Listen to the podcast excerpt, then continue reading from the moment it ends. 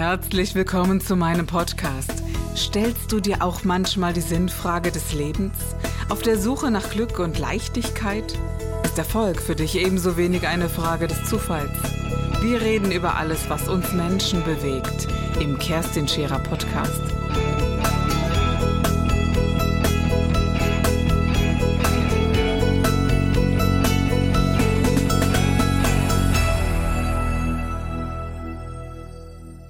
Heute ist ein ganz besonderer Tag für mich, denn wir sind mit wundervollen Menschen am Tisch. Und heute kann ich sagen wir, denn wir sind drei Menschen, zwei ganz besondere, die gekommen sind, um mit mir zu sprechen, weil ich darum gebeten habe. Denn es ist etwas ganz Besonderes für mich, ein Buch zu schreiben, eines zu lesen und vor allen Dingen eines zu lesen. Und ich möchte das ganz, ganz besonders betonen, ein Buch zu lesen. Ich liebe das haptische Papier. Ich weiß nicht, wie es dir geht, aber ich liebe es, es aufzuschlagen, das Buch zuzuklappen, auf meinen Nachttisch zu legen und es mit anderen Büchern zu paaren, was auch immer dazugehört. Ja, Buch ist ein Teil meines großen Ganzen und ein Teil meines Lebens. Und was wäre ich, wenn ich nicht auch irgendwann mal darüber sprechen möchte, über Bücher? Aber wo finden wir denn gute Bücher? Wo finden wir schlechte Bücher? Wo finden wir Bücher, die uns inspirieren oder gar unser Leben verändern?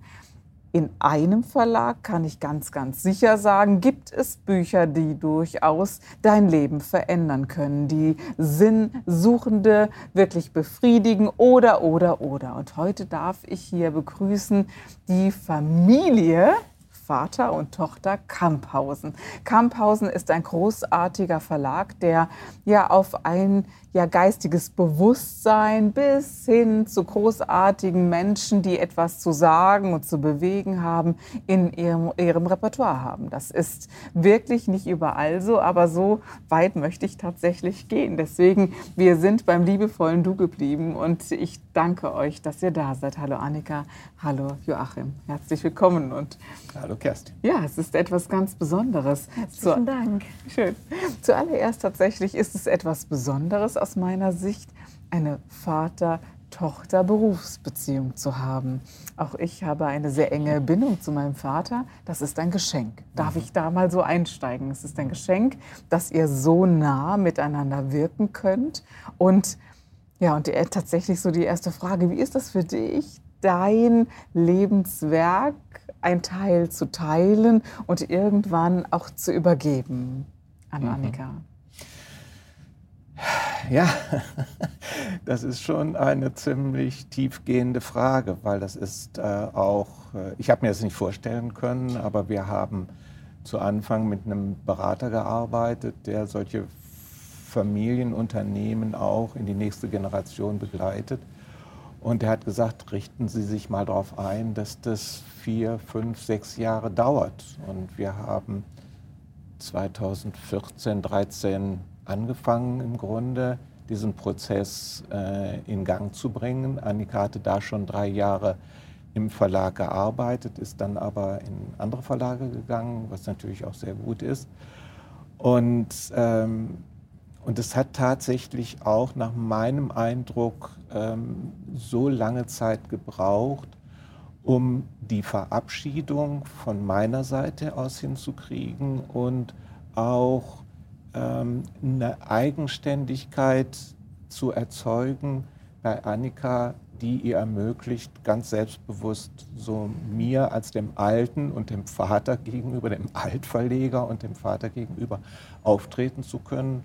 Und ähm, das ist sicher eine Frage der Kompetenz, die sie ohne Zweifel hat, aber es ist auch eine emotionale Frage und eine Frage mh, mm, ja, einer, einer sich klärenden Vater-Tochter-Beziehung. Und das ist schon ähm, etwas, wo ich auch mit großer Dankbarkeit drauf schaue, dass das tatsächlich funktioniert hat.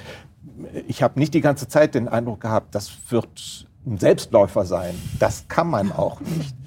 Aber ähm, ja, da wird Annika sicher aus ihrer Position dann noch was zu sagen. Aber ich habe mhm. jetzt zu dem Zeitpunkt den Eindruck, dass wir das gut hingekriegt haben. Das ist ja sehr vorbildlich, weil es ganz, ganz viele Familien gibt, die in dieser Generationenübergabe stehen oder mhm. die gerade mittendrin sind oder es gerade so hinter sich haben. Ich finde, bei vielen Menschen, die das so angegangen sind, ist das wirklich ein Prozess. Der, mhm. wie du sagtest, so der eigene persönliche. Was macht es mit mir überhaupt? Du kommst in eine Selbstständigkeit, in eine, die ja, die auch ihre Spuren schon hat. Ich finde, das ist manchmal gar nicht so leicht. Also wir können uns viel ausdenken in unserem jungen Bewusstsein, aber etwas zu wandeln ist ja noch einmal ein anderer Prozess, oder? Wie empfindest du das? Ja, es gibt vor allen Dingen diese verschiedenen Ebenen. Also als erstes musste ich mir ja auch bewusst werden, möchte ich überhaupt dieses Selbstständige, dieses Unternehmertum? Das war eigentlich für mich nie, stand das im Raum. Es war nie so eine Frage. Ich habe die ganzen ja auch Schattenseiten in meiner Kindheit ja mitbekommen mit einem Vater, der viel gearbeitet hat, auch viel weg war und natürlich auch immer wieder mit dieser existenziellen Situation dabei. Es gibt Phasen, wo es sehr gut läuft, aber es gibt auch Phasen, wo vielleicht auch mal ein Unternehmen eine Durchstrecke hat. So, und das heißt, diese Entscheidung musste natürlich neben dieser familiären Situation auch erstmal getroffen werden. Also es war ganz bewusst, auch nach dem Studium dann erstmal den Verlag kennenzulernen, um ihn überhaupt auch als Mitarbeiterin kennenzulernen. Das ist eine völlig andere Nummer, als ihn als Tochter am Abendbrotstisch kennenzulernen. Ähm, und dann aber auch zu sagen, so jetzt gehe ich hier raus und ich habe das Gefühl, wenn ich hier bin, ich kann diese Entscheidung nicht treffen. Ich muss sagen, auch in den Jahren dazwischen konnte ich die Entscheidung nicht treffen, weil es ist zumindest bei mir nicht so der Fall eingetreten, dass irgendwann so es Klick gemacht hat und gesagt hat, so das ist jetzt auf jeden Fall das, was ich möchte.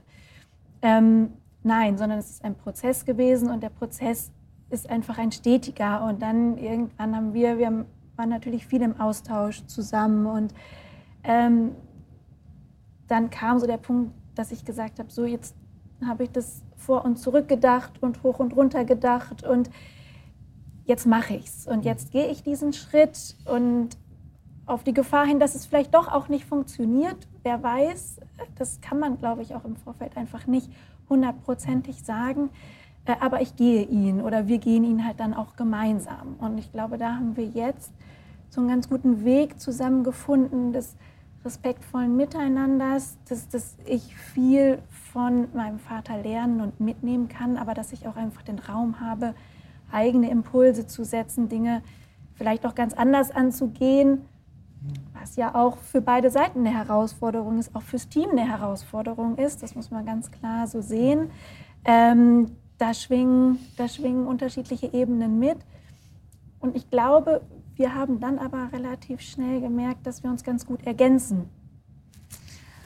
So lerne ich euch jedenfalls kennen. Ne? Also wenn man euch äh, zum ersten Mal trifft, dann ist das eine Gemeinschaft. Also das spürt sich jedenfalls so ganz, ganz subjektiv von außen betrachtet. Also da kommt eine Gemeinschaft, jeder in seiner autarken Form, aber ganz kraftvoll an tatsächlich wenn ich, äh, wenn ich zu weit gehe mit den Fragen, dann lasst mich das wissen. Ne? Aber es ist natürlich, ich glaube, ganz viele Zuschauer jetzt so gerade, die das ebenfalls haben. Es ist ja mal egal, ob Heizung und Sanitärbetrieb oder ja. Maurerbetrieb oder, oder. Ja. Man hat wirklich so diese Themen, die privaten, um es mal ehrlich zu sagen, wenn ich so als Tochter, ich liebe meinen Vater über alles, aber manchmal denke ich, oh Gott. So, also das ist ja auch völlig normal, dass man mit diesen, ja, Urthemen tatsächlich, die man mitlebt, zu ringen hat. Ne? Mhm. Und die kommen ja noch mit dazu. Das ist ähnlich wie bei uns. Wir sind in einer Beziehung und sind beide in der Geschäftsführungsebene. Das ist ja auch eine für die mhm. Mitarbeiter immer wieder ein Thema. Und auf wen fokussiere ich mich? Mhm. Denn wir sagen ja immer so schön, im Unternehmertum ist es so, der Geist, der reingeht, das ist auch der Geist, der herrscht, des Unternehmers. Ne? Mhm. Und wenn zwei da sind, herrschen ja zwei. Und das ist etwas ganz, ganz Besonderes. Würdet ihr sagen, dass ihr einen ähnlichen Geist habt oder einen, der so ist, dass er eben lebendig wird, dass er ja zwei Blumensträuße ergibt? also ich glaube, wir haben ähm, unterschiedliche Herangehensweisen in vielerlei Hinsicht. Und ähm, das das ergänzt sich gut, das ist auch mal explosiv, wobei ich habe jetzt noch nie das Gefühl gehabt, dass das so nach außen, nach außen getragen haben mhm. oder auch groß sichtbar wurde, weil das sind dann so Themen, die wir miteinander besprechen oder wo wir also ich glaube, zum Streit ist es noch nie gekommen, aber natürlich gibt es hitzige Debatten und das führt ja auch immer, egal ob es jetzt Vater, Tochter oder Kollegen sind, es führt ja immer zu einem Prozess und zu mhm. einem Vorankommen und das erleben wir natürlich auch. Ähm, aber ich glaube, wir versuchen schon ganz gut, so dieses doch private und berufliche irgendwie auch zu trennen. Also wir können uns dann auch abends treffen und dann ist der Verlag eben nicht im Mittelpunkt. Oder es gibt ein Familienkaffee trinken und dann sind andere Themen stehen ja. irgendwie auf der Tagesordnung und ich glaube, das ist tatsächlich total wichtig. Es fällt mir und meinem Mann oft sehr schwer. Wir, äh, wir, erleben das wirklich oft, dass die Kinder Unternehmertum im, beim Frühstückstisch mhm. wirklich lernen bei uns. Also wir unterhalten uns darüber, wir diskutieren darüber, der Kleine diskutiert mit und da denke ich manchmal, okay, was, was bahnen wir dort an? Also das war gar nicht meine Grundintention als Mutter, aber mhm. das ist ja nun mal ein Riesenteil von uns und dann geht das auch so weiter. Würdet ihr behaupten, ihr seid sehr ähnlich in der Grundstruktur oder sehr unterschiedlich, wenn ich die Frage noch stellen darf? Also ich finde, dass wir ähm, Dinge haben, die sehr ähnlich sind mhm. und Dinge, die komplett unterschiedlich sind. Also beispielsweise das, was Annika eben angesprochen hat. Ähm, äh, ich habe diese Trennung nie vollziehen können. Also ich habe oft auch die Arbeit und die Verlagsthemen und auch die Erfahrung mit nach Hause gebracht. Und wenn wir uns jetzt treffen mit der Familie, also mit meiner Frau, mit den Enkelkindern und Annika und ihrem Mann, dann ähm, habe ich das zuerst lernen müssen, wie konsequent sie sagt, nee, Verlag findet hier nicht statt. Das ist nicht so, so, so sagen wir mal, so ein Postulat, aber das spüre ich mhm. sehr deutlich. Und äh, das findet auch einfach nicht statt. Also man kann das ähm, mit einer gewissen Disziplin, die Annika viel mehr hat als ich, ähm, äh, kann man das auch auseinanderhalten. Und äh, ich glaube, dass es auch, ähm, also wenn ich das nochmal zu tun hätte, äh, und das nochmal 40 Jahre zurückdrehen würde, dann würde ich auch anders mit meiner Verlagsarbeit umgehen äh, obwohl ich auch wiederum denke, es ist eine Frage der Persönlichkeit und wir haben dann nicht so richtig die Wahl. Äh, ich habe mich eben so dafür engagiert. Wir haben so eine traditionelle Rollenaufteilung gehabt zu Hause und da war das einfach Teil davon und es, war, es stand nicht wirklich zur, zur Diskussion. Mhm. Und, ähm, aber Annika macht das, so wie, soweit ich das äh, von außen mitkriege, doch sehr, sehr, sehr anders. Und ähm, das finde ich auch sehr zu respektieren. Und das das finde ich sehr, sehr interessant, denn ich kriege es auch nicht hin, das so intensiv zu trennen. Tatsächlich. Also hm. meine Kinder sind sehr in den Prozess des äh, Lebens im Beruflichen bei mir involviert. Sie bekommen ganz viel mit. Da alleine jetzt, ich weiß ja nicht, wie es bei dir geht. Ich glaube, du hast wirklich das Glück, dass die Mutter noch da ist, die sich um die Kinder kümmert.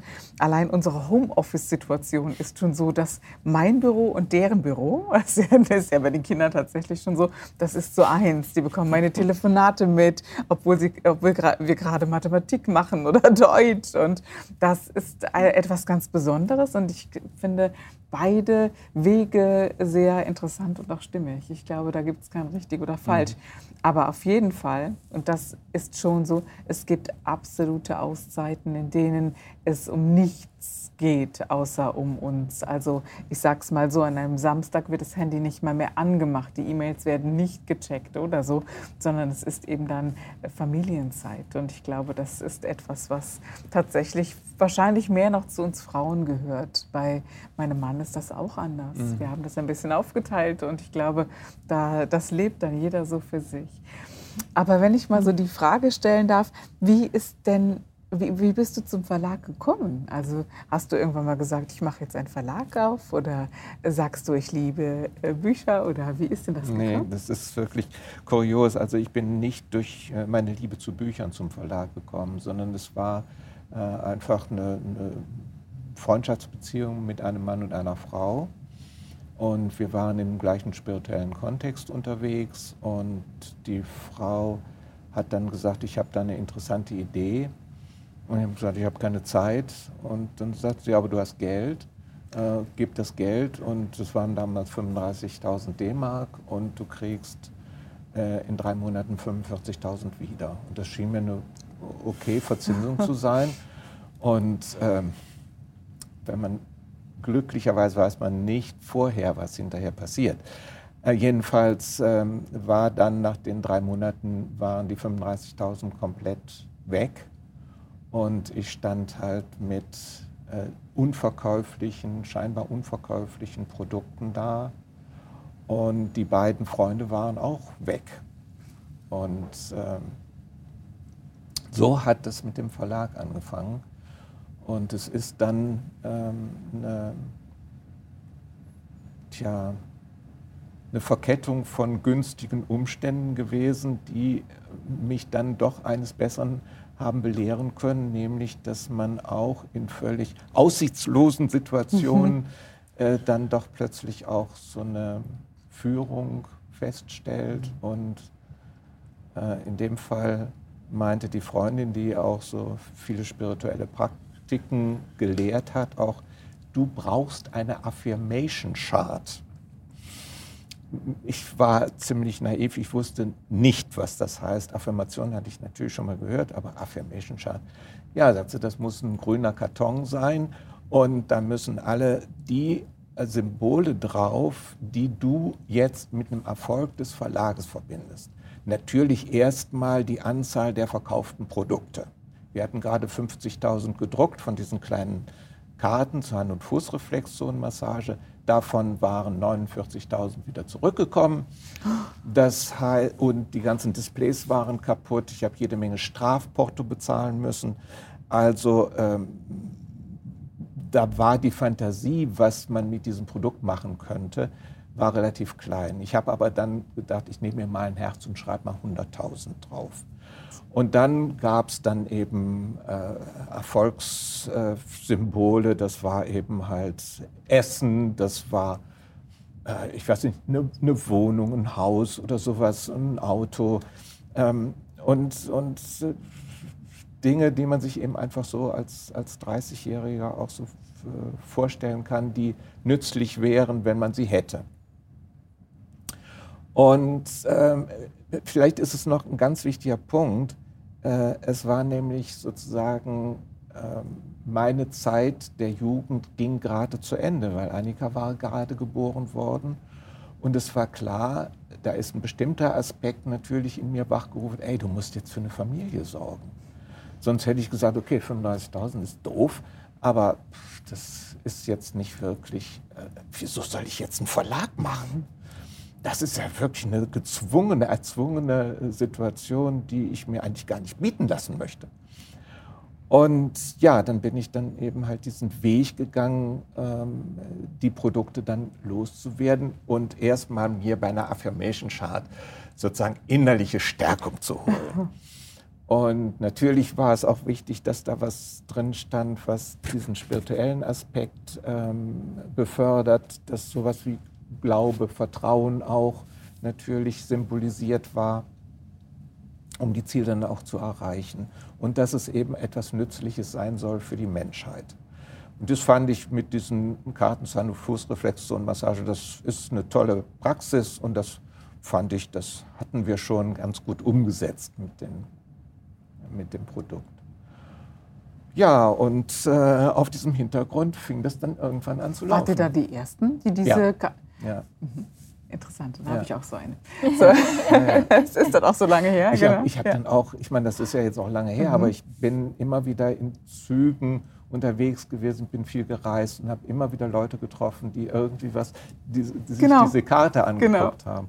Das ist natürlich dann immer ein besonderes Hochgefühl. Genau, weil wirklich, Produkte ähm, ich war, war oder bin Physiotherapeutin früher ja. gewesen, habe das auch gelebt sehr. Ja. Und, äh, und das war so die, äh, die eine Frau, die. Marquardt, die hatte. Genau, Ja. bei ihr habe ich das Seminar gemacht, Ja. wie das eben so geht. Ja? Ja. Aber mehr als hervorragend, weil man wirklich sagen kann, wer therapeutisch unterwegs ist, sollte auch heute noch diese Karte haben, Ja.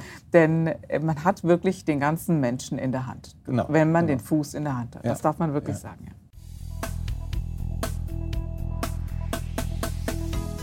Das war der Gib dich ganz Podcast mit Kerstin Scherer. Wenn du mehr über mich erfahren möchtest, dann gehe auf meine Website www.kerstinscherer.com oder besuche mich ganz einfach bei Instagram Co. Du interessierst dich für bestimmte Themen, die du jetzt noch nicht gefunden hast? Dann schreibe uns eine E-Mail an info@kerstinscherer.com. Wir freuen uns auf dich.